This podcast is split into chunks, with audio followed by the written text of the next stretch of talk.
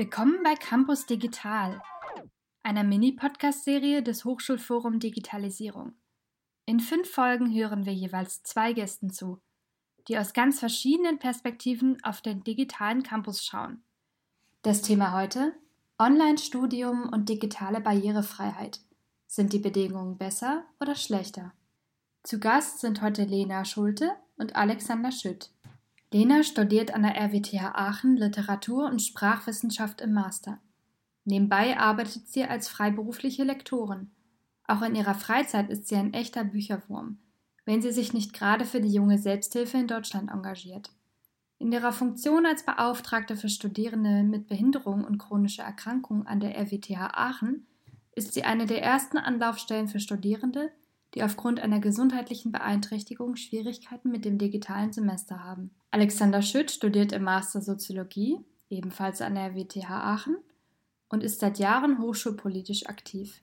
Er hat im letzten Jahr als Referent für Lehre und Hochschulkommunikation den Beginn der Corona-Pandemie und die große Umstellung der Uni auf Online-Lehre auch auf Organisationsebene hautnah miterlebt und vertritt im Krisenmanagement die Stimme der Studierenden gegenüber der Hochschule. In seiner Freizeit geht er gerne joggen und verbringt Zeit auf seinem Balkon. Er freut sich aber auch darauf, hoffentlich bald endlich wieder unter Menschen zu kommen. Danke für die Einladung. Wir haben eine Aufgabe bekommen und zwar sind wir quasi verschiedenen Jahren zugeteilt worden. Wir haben sozusagen eine, eine Prä-Pandemie-Person und eine Post-Pandemie-Person dabei. Ich bin die 2019-Person und würde mich freuen, wenn du mir quasi mal erklären könntest, was liegt vor mir oder worauf muss ich mich einstellen?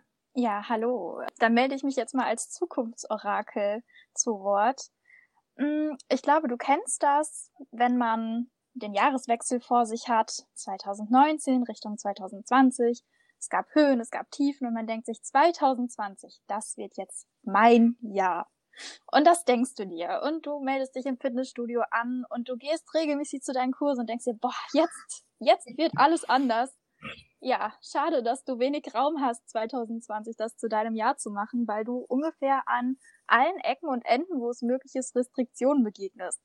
Du darfst nicht mehr reisen, wohin du willst. Du darfst nicht mehr einkaufen, wann und wie du willst. Du darfst nicht mehr so viele Personen treffen, wie du möchtest. Du darfst deine Familie unter Umständen Weihnachten nicht sehen. Und eigentlich hast du auch die letzte Berührung beim Arzt gehabt, als man dir Blut abgenommen hat obwohl du eigentlich ganz dringend mal eine Umarmung gebrauchen könntest, weil du langsam aber sicher vereinsamst in deiner Einzimmerwohnung. Zusätzlich bist du gezwungen, deine Hände mehrfach am Tag zu desinfizieren, einen Mund- und Nasenschutz tagtäglich zu tragen. Frische Luft ist mittlerweile ein Fremdwort geworden. Und warum? Corona. Corona ist 2020 Realität. Was vielleicht so ein bisschen klingt wie eine schlechte Dystopie, ist jetzt dein Leben. Du arbeitest digital, du studierst digital, du triffst deine Freunde und Freundinnen digital, du lebst komplett digital. Immer zwischen der nächsten Lockerung und dem nächsten Lockdown, zwischen stetiger Hoffnung auf Präsenzveranstaltungen in der Uni, Präsenztreffen mit allen möglichen Menschen, die du so kennst. Und ja, leider wird so immer langfristig hinausgeschoben, sich mal mit Digitalisierung mehr zu beschäftigen als nur für eine Übergangslösung. Und das ist genau da, wo wir gerade stehen, was das für Folgen hat, wie man mit Digitalisierung umgeht. Und gerade auch mein Thema im Job, ich bin Beauftragte für Studierende mit chronischer Erkrankung und Behinderung. Wie sieht das mit der Barrierefreiheit aus? Hm. Also Alex, was verstehst du unter Barrierefreiheit? Das klingt jetzt tatsächlich, äh, also der erste Teil klingt sehr wie aus einem, aus einem schlechten Horrorfilm im Endeffekt. Der Digitalisierungsteil klang jetzt erstmal nach so einem Silicon Valley Dream. Alles ist digital, ich lerne digital, ich äh, treffe meine Freunde digital. Es fällt mir jetzt tatsächlich auch so ein bisschen schwer, mich äh, in die 2019-Lage zurückzuversetzen, weil ich ja den ganzen Kram hautnah miterlebt habe. Bin, huh, gelinde gesagt, auch so ein bisschen, wenn ich darüber nachdenke, wie ist die Digitalisierung in Summe abgelaufen, äh, natürlich auf der einen Seite ganz froh, dass wir da Fortschritte machen konnten. Auf der anderen Seite denke ich, ist es da einfach sehr improvisiert an vielen Ecken gewesen. Und Dinge, die halt hauruck passieren mussten, wurden dann natürlich auch nicht zwangsweise zu Ende gedacht. Du hast jetzt gerade schon das Thema Barrierefreiheit angesprochen. Das soll ja auch im Endeffekt der primäre Fokus unseres Podcasts sein. Was ist für mich Barrierefreiheit. Du fragst vielleicht, äh, den falschen. Vielleicht sollte ich dich fragen, was Barrierefreiheit ist. Du bist, denke ich, eher die Expertin, wenn du dich äh, hauptberuflich mit Studierenden mit chronischen Erkrankungen und Behinderungen auseinandersetzt. Äh, ich denke jetzt bei Barrierefreiheit vor allen Dingen an äh, soziale ja, Aspekte, die vielleicht der, die Teilnahme an digitalen Vorlesungen am digitalen Campus einfach beeinträchtigen. Also wenn ich mir angucke, ich habe letztes Jahr bei uns im AStA und bei uns an der RWTH extrem viel Zeit und Arbeit in das Krisenmanagement gesteckt und ja quasi diese Transformation vom analogen zum äh, digitalen Campus stark mitgestaltet. Und da sind eben auch viele Probleme aufgetreten, die wir auch einfach nicht lösen konnten. Also wenn Studierende beispielsweise keine digitale Infrastruktur haben, um an den Veranstaltungen teilzunehmen, dann haben wir nur sehr begrenzte Möglichkeiten, da überhaupt irgendwas zu machen. Wir haben jetzt beispielsweise bei uns im AStA aktuell ungefähr 130 Leih-Laptops. Die sind jetzt gerade in der Prüfungsphase restlos weg. Ich glaube, wir haben noch zwei Stück, die sind mittlerweile wieder zurückgekommen und ansonsten sind die alle verliehen. Ich möchte auch nicht wissen, wie hoch die Dunkelziffer ist von Leuten, die einfach gar keine Geräte haben und dann sagen, gut, dann mache ich jetzt halt was anderes. Von Leuten, die ihr Studium abgebrochen haben oder auch von Erstsemestern, die versucht haben, mein Studium anzufangen und relativ schnell gemerkt haben, ich habe leider in meinem sozialen Kontext, also dabei geht es natürlich nicht nur um finanzielle Fragen, sondern auch einfach um Sozialisierungsfragen.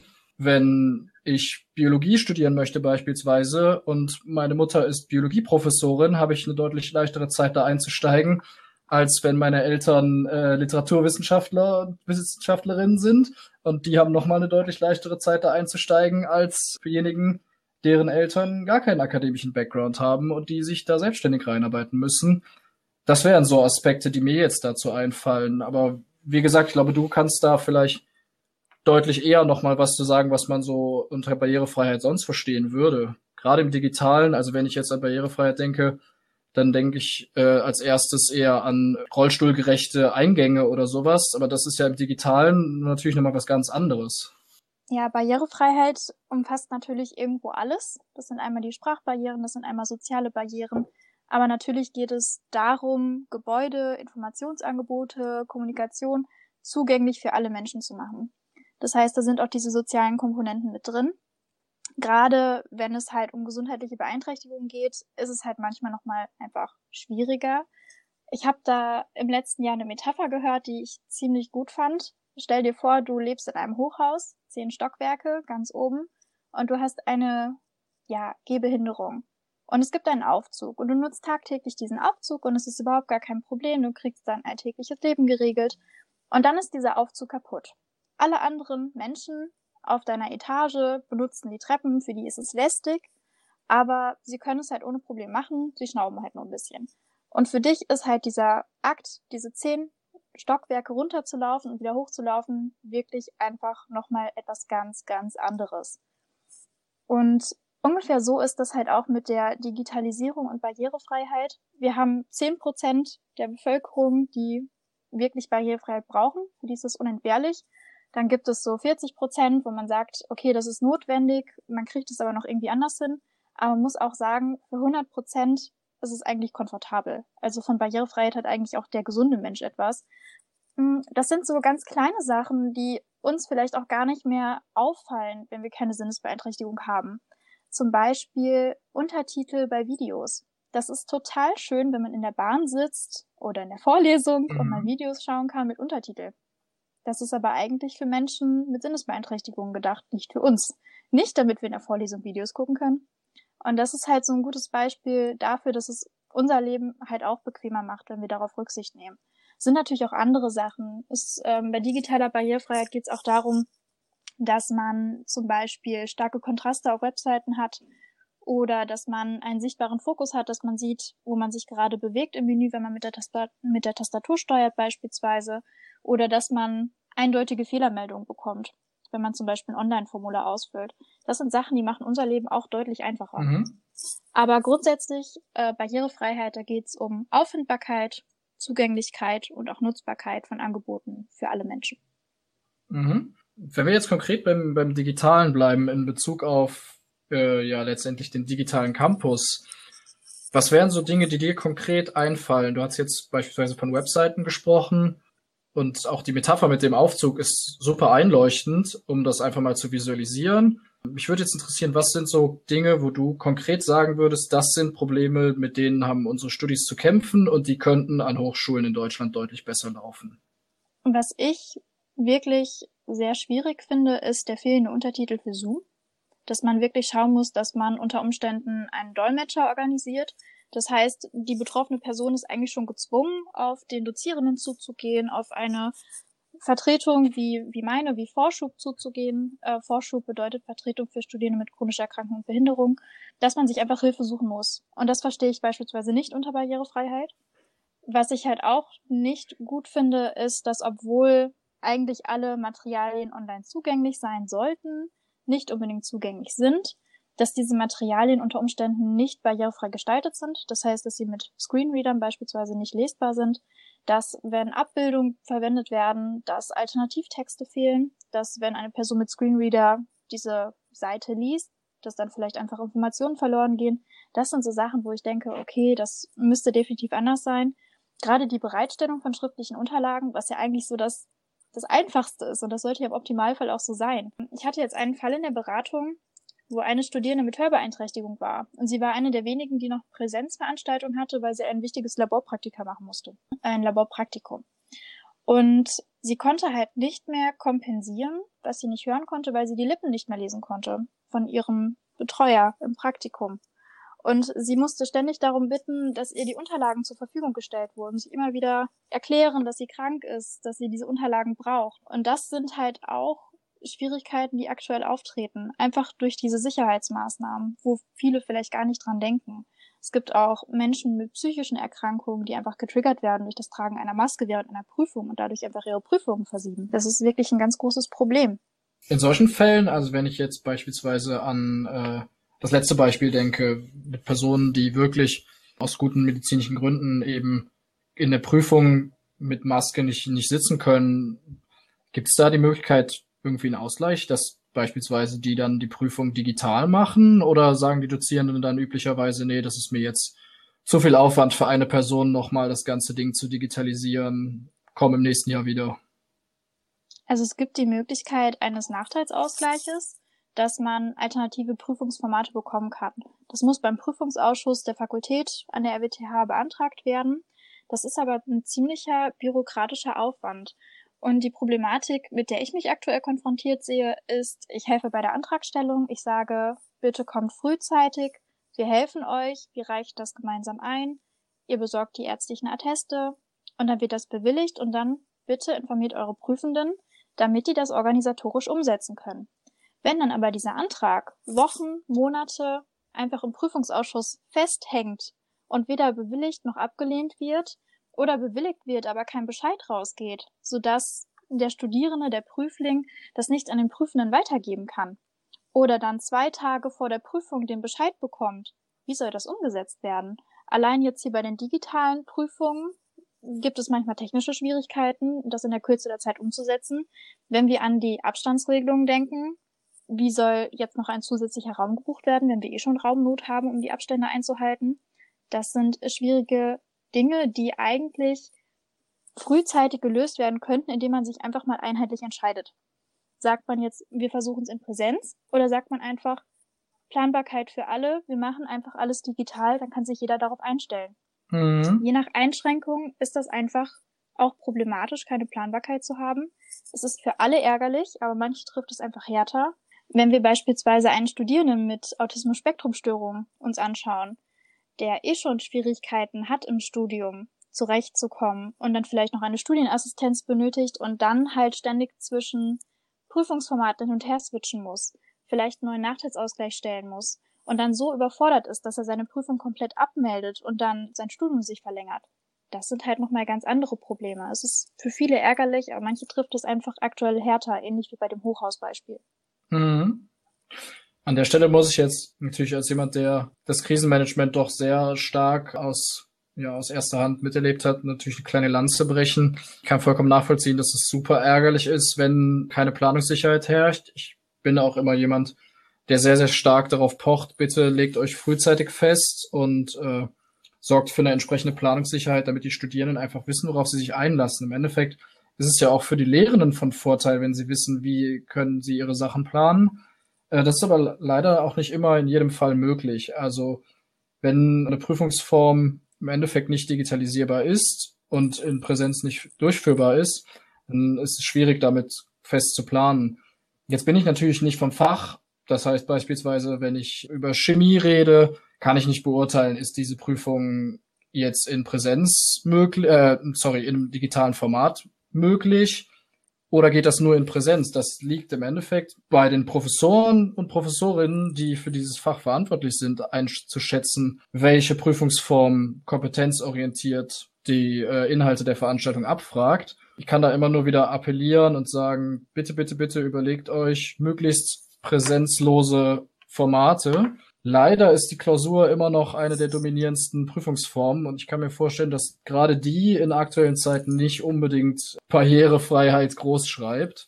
Jetzt haben wir ganz viel darüber geredet, was sind so Dinge, die eher schlecht gelaufen sind im Bereich Barrierefreiheit im letzten Jahr. Es gibt natürlich mit Sicherheit auch Dinge, die gut gelaufen sind. Mir würde jetzt zum einen erstmal einfallen, dass auch einfach Studierende, die sonst in der Veranstaltung sich niemals trauen würden, in einem Hörsaal mit tausend Personen ihre Fragen loszuwerden und sich da quasi als die, eins, die eine Person unter tausend Menschen, die doch noch eine Frage zu diesem Thema hat, zu outen. Das kann ich natürlich jetzt relativ simpel über den Chat machen, wenn es dann in Zoom erlaubt ist. Das muss natürlich entsprechend moderiert werden, aber funktioniert erstaunlich gut in der Praxis. Was wären so Dinge, die dir einfallen würden, die jetzt vielleicht besser laufen als vorher?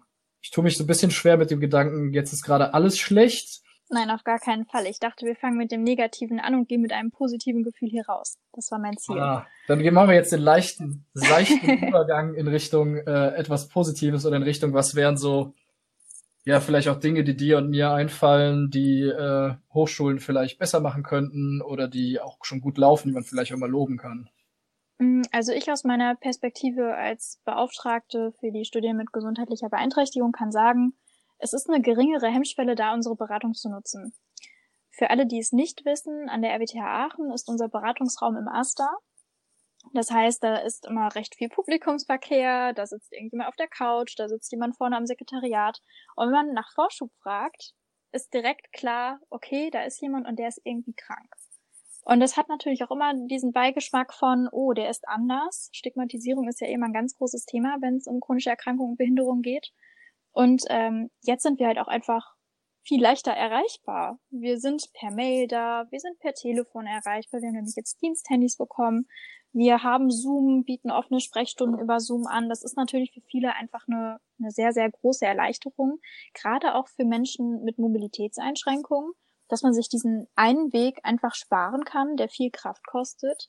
Allgemein mhm. Wegzeiten, die wegfallen, wenn man körperlich einfach nicht so belastbar ist ich kenne viele, die jetzt einfach dieses Semester deutlich mehr Veranstaltungen belegen konnten, einfach weil sie halt nicht von dem einen Hörser in den nächsten hetzen mussten und dann einfach diese Kraft sparen konnten.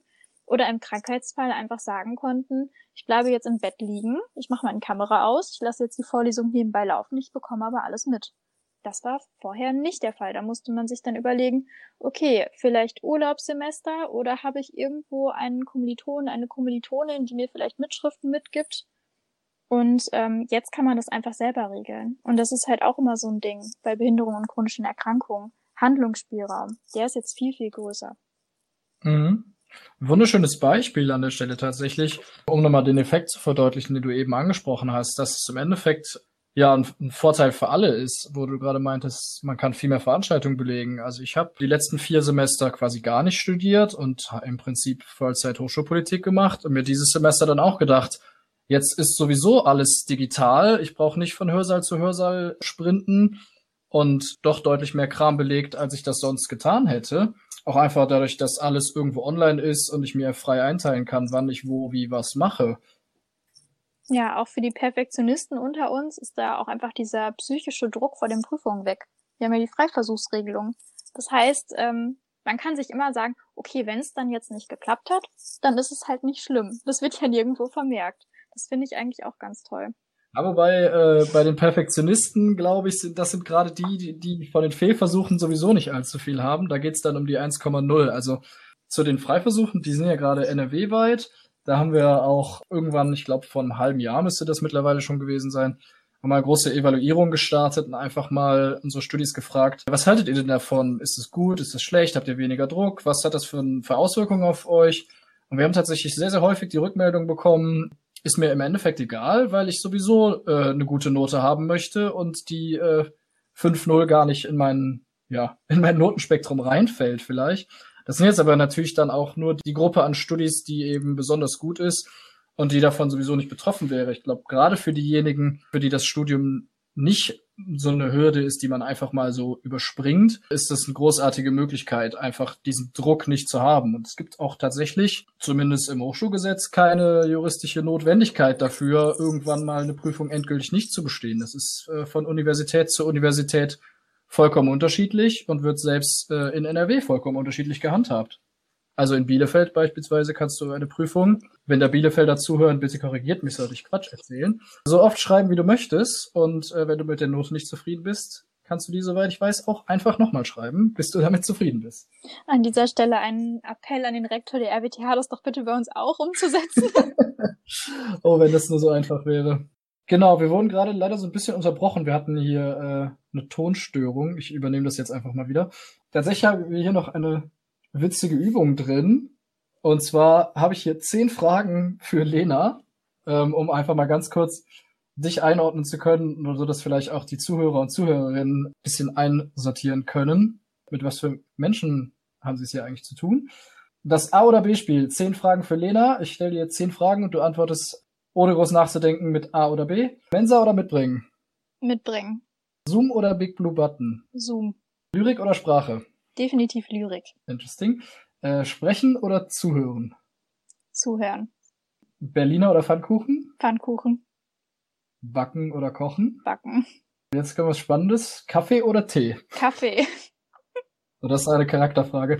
Also die nächste ist auch eine Charakterfrage. 8 Uhr Vorlesung oder 18 Uhr Vorlesung? 18 Uhr Vorlesung. Oh ja, das fühle ich. Äh, Vergangenheit oder Zukunft? Vergangenheit. Digital oder analog? Digital. Ah, okay. Ja, Alex, möchtest du Ja, dann auch direkt mal? Ja, genau. Ich wollte gerade nachfragen, weil ich bin, äh, diese Fragen wurden im Vorfeld quasi schon angekündigt und ich war sehr gespannt darauf, was denn dabei rumkommt. Ja, dann mache ich einfach mal weiter. Mensa oder mitbringen? Ähm, eher mitbringen tatsächlich. Bibliothek oder zu Hause? Zu Hause. Luhmann oder Habermas? Oh, Luhmann. Mündliche Prüfung oder Hausarbeit? Witzigerweise hatte ich in meinem Studium noch nie eine mündliche Prüfung. Die erste habe ich in zwei Wochen, deswegen kann ich das gerade nicht so gut beurteilen. Äh, ich sage spontan mündliche Prüfung. Wir sehen uns in zwei Wochen. Berliner oder Pfannkuchen? Ich berichte dir dann, wie es gelaufen ist. Äh, Pfannkuchen. Kaffee oder Kneipe? Kaffee oder Kneipe? Äh, ich nehme die Kneipe. 8 Uhr Vorlesung oder 18 Uhr Vorlesung? Definitiv 18 Uhr Vorlesung. Kaffee oder Tee? Äh, Kaffee. Digital oder analog? Depends auch eher digital. Vergangenheit oder Zukunft? Zukunft. Interessant.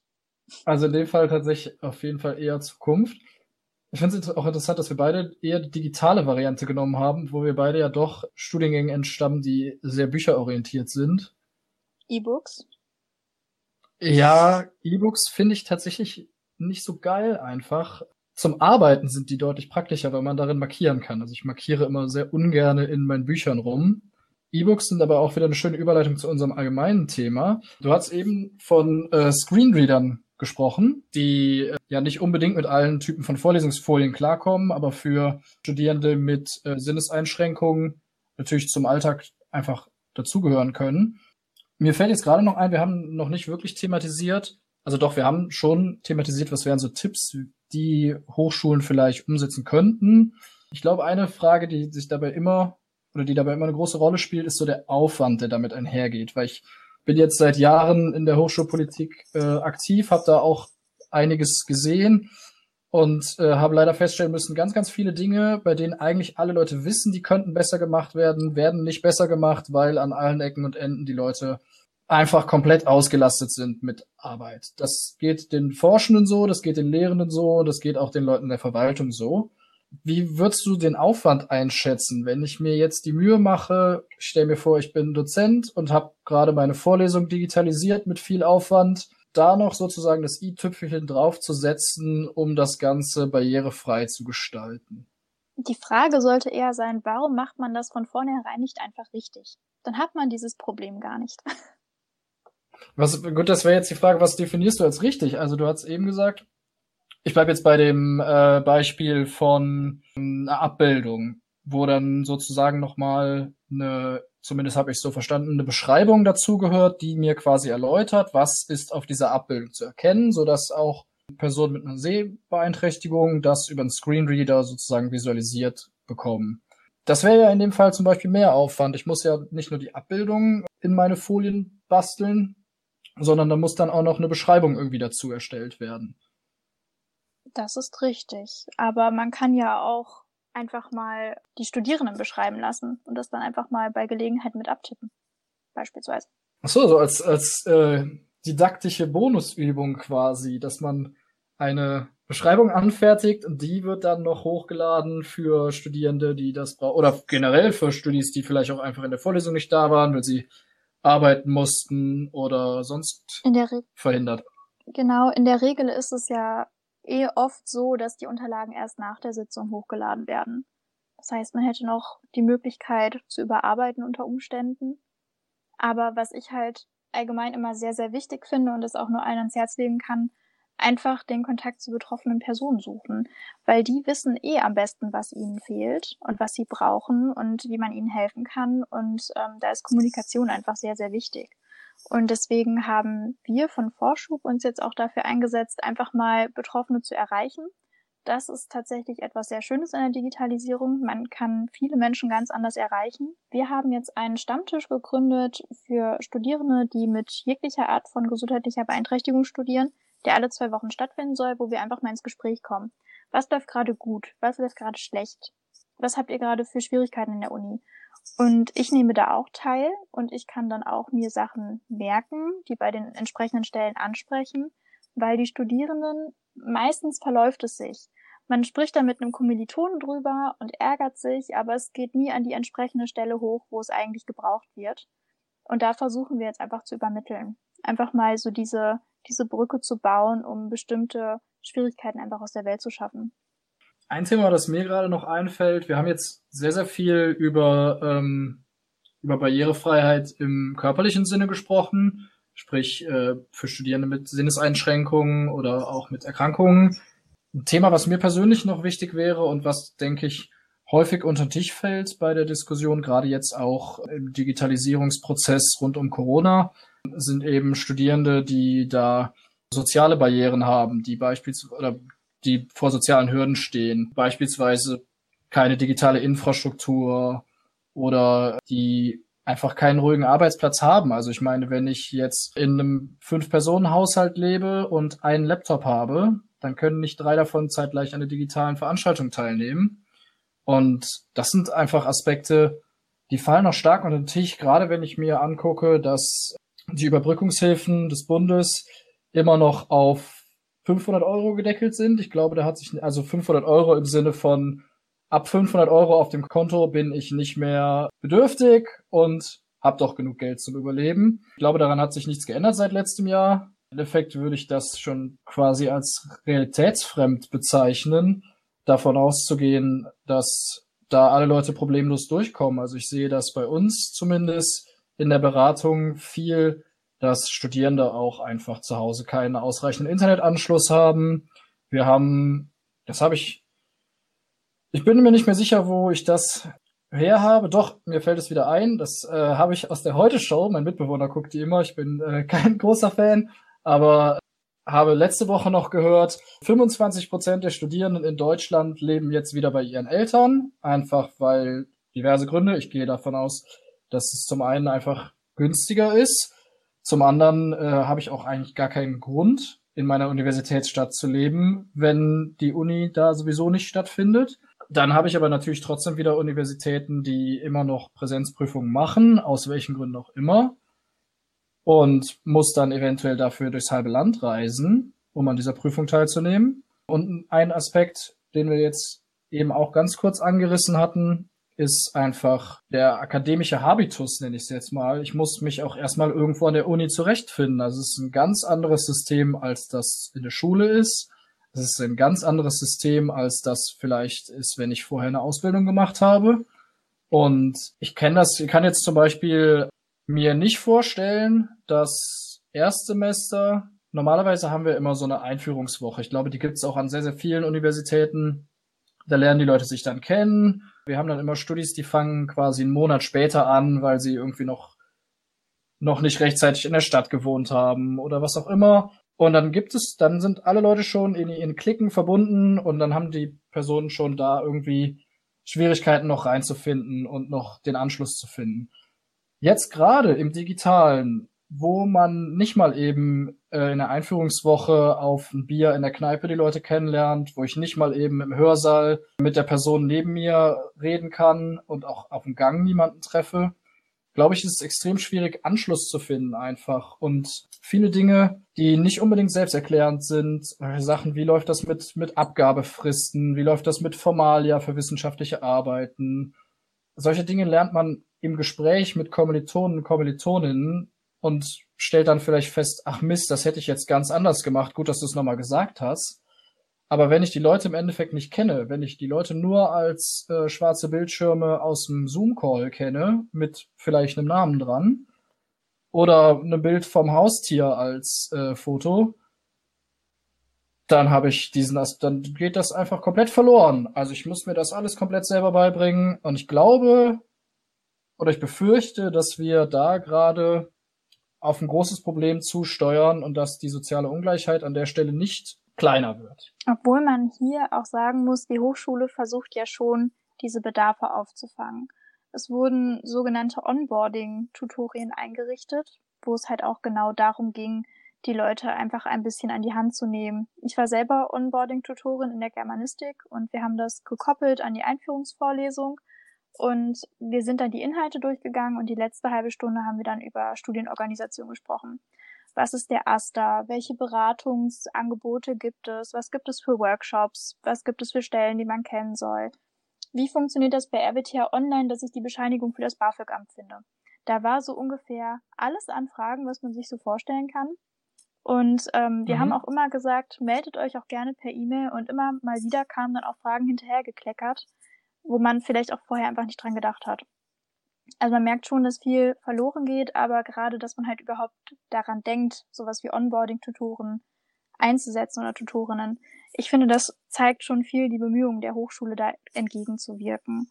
Also ich muss sagen, auch mhm. dieser, dieser Verleih, den du angesprochen hast, von dem technischen Equipment, ich finde das total super von unserer Hochschule, dass sie sich da einfach so einsetzt. Man kann vermutlich nicht mhm. alles auffangen, aber die Bemühungen sind auf jeden Fall da. Genau, die Bemühungen sind natürlich auch in jedem Fall lobenswert. Ich habe nur die Befürchtung, dass da trotzdem Leute durchs Raster fallen. Also ich muss mich dann natürlich aktiv auch quasi drum kümmern, daran teilzunehmen.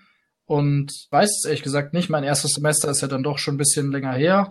Ich habe das früher immer in der Fachschaft damals mitorganisiert, die Erstsemesterwoche und da auch immer viel gemerkt, okay, die Leute lernen sich da viel kennen und da entstehen auch Freundschaften. Ich weiß nicht, wie läuft das jetzt? Du meintest gerade, du warst da Torin dieses Semester. Hast du das Gefühl, die Erstsemester, die du betreut hast, haben gut untereinander ja, sich vernetzen können, haben sich gut kennengelernt, sich gut eingelebt? Oder ist es mehr so ein, man ist halt in dem sozialen Umfeld, das man vor dem Studium auch schon hatte und hat dann sozusagen das Studium nebenbei, das macht man halt. Es gab vereinzelt welche, die tatsächlich nach Aachen umgezogen sind, aber auch berichtet haben, es wäre schwierig, Anschluss zu finden. Das waren dann eher Online-Lerngruppen. Weil wenn man die Person nicht kennt und nicht weiß, wie sie sich normal verhält, trifft man sich aktuell auch nicht unbedingt mit fremden Personen, wenn man nicht einschätzen kann, wie vorsichtig sie sind. Die meisten waren zu Hause, haben dann halt versucht, Online-Kontakte zu knüpfen, was dann mal mehr, mal weniger gut funktioniert hat. Was ich auch sehr schön fand, die Fachschaft hat super viele Workshops angeboten, super viele Kennenlernabende, Spieleabende, der Asta ja auch. Und ich hatte das Gefühl, dass diese Angebote auf jeden Fall sehr gut angekommen sind. Dass die sich da auch wirklich drüber gefreut haben, einfach auch mal andere Leute zu sehen. erste Kontakte zu knüpfen und sich dann auch wirklich darauf freuen zu können, die dann halt zu vertiefen, sobald es halt wirklich wieder Richtung Präsenz geht. Ah, das freut mich. Das Lob gebe ich an der Stelle direkt mal an die Fachschaft weiter, sobald ich die das nächste Mal sehe. Die freuen sich mit Sicherheit auch. Das ist ein sehr, sehr guter Hinweis, glaube ich. Du hast jetzt von Online-Lernräumen gesprochen. Fällt mir auf, wir haben auch tatsächlich, beziehungsweise eine sehr, sehr gute Freundin von mir hat in ihrem Freundeskreis so eine Art Online-Bibliothek quasi, also auf dem Discord-Server und da kann man sich dann sozusagen gegenseitig beim Arbeiten zugucken, so wie das in der Bib auch wäre, damit man so ein bisschen, ja, einfach Arbeitsatmosphäre hat. Ich selber bin noch nicht wirklich dazu gekommen, den zu nutzen. Sollte ich mir aber vielleicht für meine Prüfungsphase mal vornehmen. Wir haben jetzt sehr, sehr viele Aspekte angesprochen im Laufe der letzten, ich weiß gar nicht, wie lange wir uns schon unterhalten, Stunde. Vielleicht können wir noch so eine kleine Zusammenfassung dessen machen, was so Dinge sind, die Hochschulen, die vielleicht Lehrende oder auch Leute, die äh, an Hochschulen gestalten oder mitgestalten, sich mitnehmen könnten.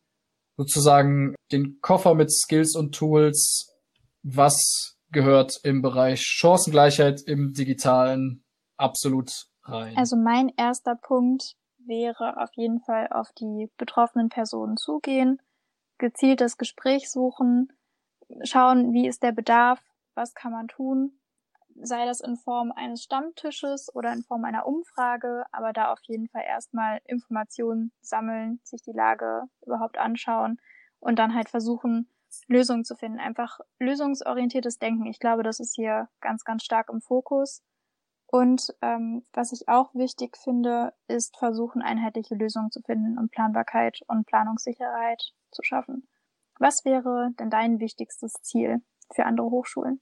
Von den Dingen, die ich jetzt so im Laufe des Gesprächs angesprochen habe, wäre, glaube ich, mir am wichtigsten, plant direkt von Anfang an damit. Also schaut, dass man die Leute im ersten Semester schon abholt und nicht im dritten oder vierten, weil dann ist es zu spät. Die Leute, die nicht klarkommen und die eben vor Barrieren laufen, die sind dann schon wieder weg und plant solche Sachen auch von Anfang an mit ein. Also wir hatten jetzt eben darüber gesprochen, das Beispiel des Screenreaders. Wenn ich erst darauf hingewiesen werden muss und dann irgendwie einen Lösungsvorschlag für meine Vorlesung konzipieren muss, dann ist es schwierig, das noch rechtzeitig hinzukriegen oder es kommt so kurz vor knapp. Wenn ich von Anfang an meine Vorlesung so konzipiere, dass sie möglichst barrierefrei ist und auch, dass meine Lehre möglichst barrierefrei ist und auch meine, meine Tools, die ich vielleicht für digitale Lernräume oder ähnliches nutze, dann ist, glaube ich, vielen damit geholfen. Und wie du ja gesagt hattest, dass davon profitieren im Endeffekt. Was ich alle. noch hinzufügen wollen würde, wir haben jetzt noch gar nicht über Risikopatienten gesprochen beispielsweise. Und wenn wir halt davon sprechen, Planungssicherheit zu schaffen, wenn überlegt wird, Hybridlösungen einzurichten, einfach im Hinterkopf behalten. Risikogruppe, das sind halt nicht nur die Ü70-Jährigen, sondern das sind halt auch Studierende mit Vorerkrankungen. Und die können überall sitzen und man sieht das nicht unbedingt. Das wäre mir halt noch wichtig. Ich habe mich auf jeden Fall gefreut, dass wir eingeladen wurden, mit dir zu sprechen, Alex. Nochmal deine Perspektive zu hören, fand ich sehr interessant. Und ja, vielen Dank fürs Danke Zuhören, für alle, die durchgehalten haben. Das war die fünfte und vorerst letzte Folge von Campus Digital. Alle Folgen findet ihr auf unserer Sonderseite auf hochschulforumdigitalisierung.de.